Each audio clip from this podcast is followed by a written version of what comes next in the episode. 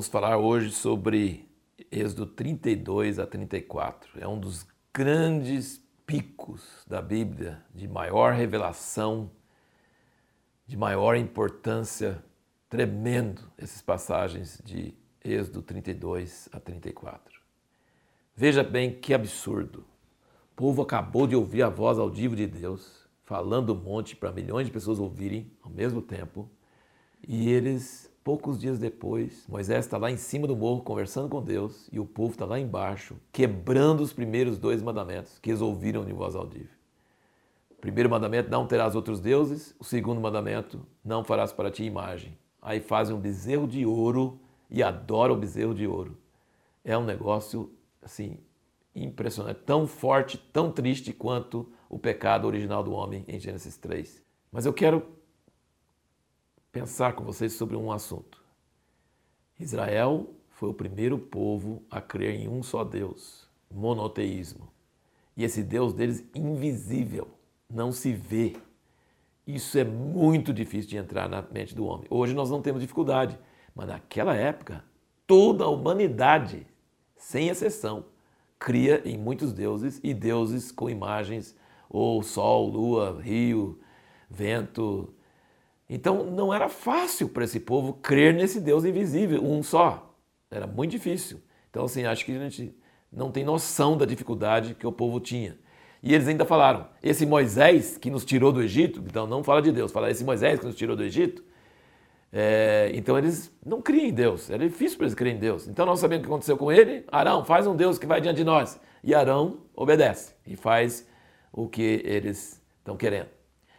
E eu queria ler para você o que eu escrevi sobre isso, que eu achei assim que resume bastante. Deus escolheu Arão para ser sumo sacerdote. Planejou todas as roupas para ele, a cerimônia para sua dedicação. E enquanto Deus está falando isso para Moisés, lá em cima do monte, Arão está fazendo o bezerro de ouro.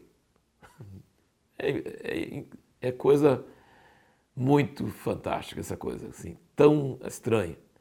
E diz claramente que Arão fez o bezerro, marcou a festa liberou o povo para pecar, mas quando ele fala para Moisés, quando Moisés desce do monte, que estava transtornado com raiva, ele conta tudo certinho até chegar em sua própria culpa. E aí ele resume tudo igual uma criancinha de sete anos quando conta sua travessura para o pai. Joguei o ouro no fogo e saiu esse bezerro. Isso é muito cômico.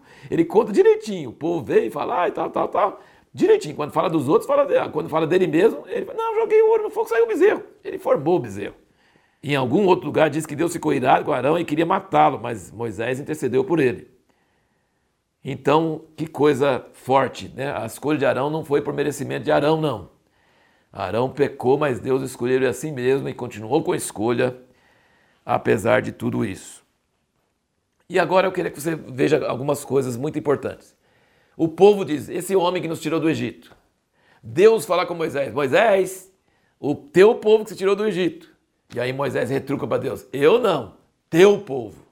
Então é assim, essa briga. O povo diz Moisés, Deus diz teu povo. É igual a mãe, quando o filho apronta, o que, é que ela fala para o pai? Olha o que, que seu filho fez. Não é? É filho dos dois, mas na hora que está bravo, na hora que faz a travessura, não é meu filho, não. Não é nosso, é seu. Então Deus faz isso com Moisés. E aí, gente, fala de uma proposta indecente, uma proposta escandalosa, uma proposta absurda. Deus faz uma proposta dessa para Moisés. Ele fala assim: deixa eu matar esse povo tudo uma vez e eu vou fazer de você uma nação. Gente, você seria capaz de rejeitar uma proposta dessa vindo de Deus?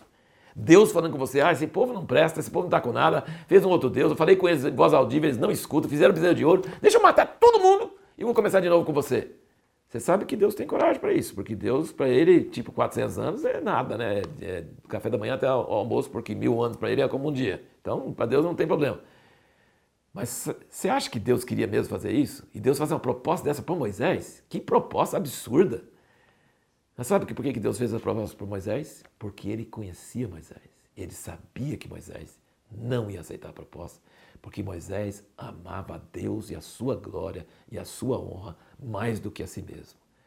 Eu não sei se nós seríamos capazes de ouvir a proposta de Deus e ficar todo orgulhoso. Deus me falou que vai me usar e esse povo não presta para nada. Não. Ele falou: Deus, o senhor jurou para Abraão, Isaac e Jacó, sua honra. E na verdade não falou Jacó dessa vez, ele falou Israel. Abraão, Isaac e Israel. O jurou, tem que lembrar disso. E o que, que os egípcios vão pensar da sua honra? E aí diz que Deus, é verdade, suas razões são muito boas, eu, eu arrependo, não vou fazer isso não.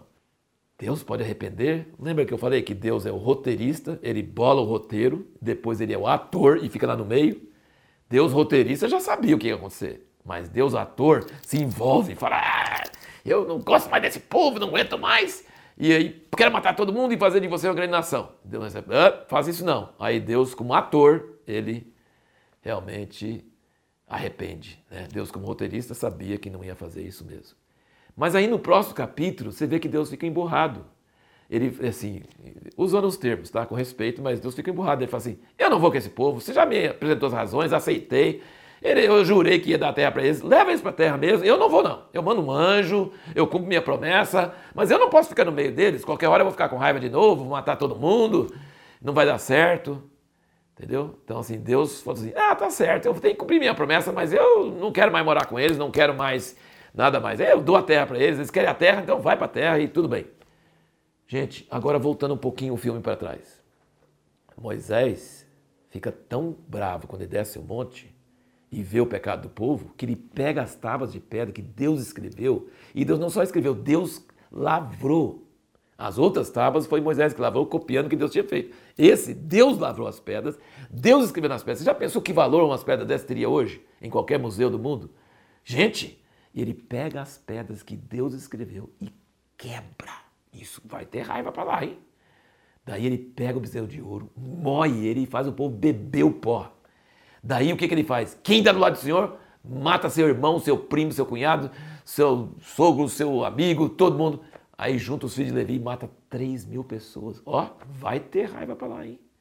Gente, bebe o pó de ouro, quebra as tábuas da lei, manda matar 3 mil pessoas. Só uma observação. Lá em, lá em Atos, quando tem o mesmo dia de, de, de Pentecostes, o Espírito Santo desceu, a lei de Deus no coração, no mesmo dia que Deus deu a lei em pedra, e 3 mil pessoas converteram, foram salvas. E aqui no Velho Testamento, 3 mil pessoas morreram.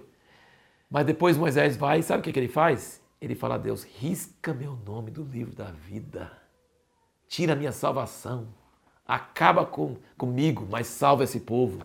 Então, diante do povo, Moisés é bravo. Diante de Deus, ele dá a vida pelo povo. Esse é o papel de um verdadeiro líder. Ele dá bronca no povo, mas ele ama o povo tanto que ele dá a própria vida no lugar deles. E aí você não fala exatamente ligado, mas depois você vê no capítulo 34 que Moisés fala: Deus, o Senhor fala que me conhece por nome, que eu achei graça aos teus olhos. Por que, que ele fala isso? Porque quando ele deu a vida pelo povo, ofereceu riscar o nome do livro da vida. E Deus falou assim: não, eu risco quem eu quiser. Deus estava meio bravo assim na hora: não, eu risco quem eu quiser, eu não, não vou riscar seu nome. Mas Deus gostou disso. Deus falou assim: esse é meu coração, essa é a pessoa que eu sou. E eu te conheço por nome, Moisés. E você acha graça aos meus olhos. E aí Moisés fala: Bom, se eu achei graça aos seus olhos, não manda um anjo, vai conosco. Se o senhor não for conosco, eu não quero ir. E depois ele fala: Vou aproveitando que o senhor está de boa comigo e falando que eu achei graça aos seus olhos, revela a tua glória para mim. Tudo que ele pediu, Deus falou assim: Ah, então eu vou com vocês. E revela a tua glória. Ele falou assim: Eu vou revelar a minha glória até onde posso. A face não pode, que senão morre. Mas aí ele falou assim, aí Deus passou diante de Moisés, escondeu ele na pedra, passou e viu as costas. E aí Deus declarou o nome dele para Moisés, a natureza dele. Ele não viu a face, mas ouviu Deus proclamando o nome dele. E sabe qual é a palavra que fala duas vezes nessa proclamação do nome de Deus? Recede. É um assunto desse livro aqui. Recede. É uma palavra em hebraico. Não tem em português e não tem em inglês. Não tem em nenhuma outra língua significa uma misericórdia duradoura que nunca esquece de usar de misericórdia por causa de uma promessa passada, uma aliança, é algo confiável. Gente, isso é tremendo. E é a única palavra que é repetida duas vezes quando Deus fala sobre quem Ele é. Ele falou: Eu sou um Deus cheio de recete, cheio de uma misericórdia duradoura que dura para sempre. Na próxima, no próximo vídeo, nós não vamos sair do capítulo 32, porque nós vamos tratar de um assunto muito importante, único. nós vamos falar sobre esse bezerro de ouro. Por que, que fizeram logo um bezerro de ouro? E não fizeram outro bicho, outra coisa? O que, que significa esse bezerro de ouro para nós hoje? Muito importante, então achei importante termos um vídeo somente sobre isso, para pensarmos sobre essa grande crise que teve entre Deus e o povo dele e Moisés no meio.